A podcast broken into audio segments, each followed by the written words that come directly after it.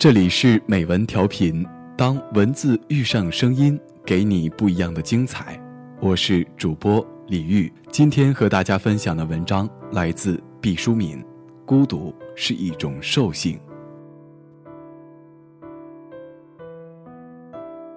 孤独这两个字，从它的偏旁与字行，一眼望去就让人想起动物世界。看来，我们聪明的祖先造字的时候就已经洞察它的真髓。很低等的动物多半是合群的，比如海洋里庞大的虾群、丛林中的白蚁，都是数目庞大的聚合体。随着物种的渐渐进化，孤独才悄然而至。清高的老虎、高傲的苍鹰、狡猾的狐狸、威猛的狮子，你见过成群结伙、浩浩荡荡组织起来的吗？等进化到了人，事情才又复杂的回归了。人类重新为了各种利益集结在一起，比如上千上万人的城市，至今还在膨胀之中。从事某一行业的人摩肩接踵的挤在一起，房屋盖得像毒蘑菇一般紧密，公共汽车拥挤成血肉长城。在这种情况下，人回忆孤独。渴望孤独而不可得，便沉浸寻找与回味的痛苦。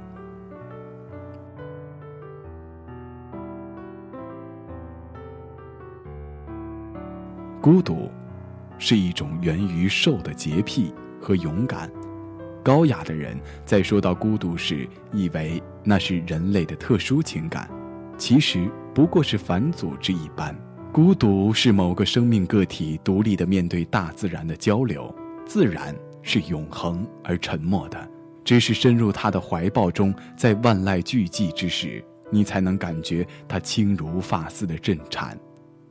寻共鸣易，寻孤独难，因为共同的利害将无数人紧紧拴在一起，利智则同喜，利失则同悲，比如股票市场。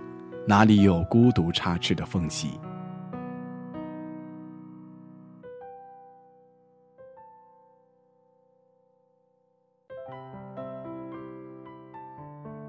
高官厚禄，纸醉金迷，霓裳羽衣，巧笑倩兮，都需要有人崇拜，有人瞻仰，有人喝彩，有人钟情。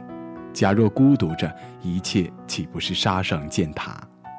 这些人也经常谈论孤独，但他们说出“孤独”这个字眼的时候，表达的不过是一种利益不够辉煌的愤懑感，和洁净凉爽、无欲无求的孤独感大不相干。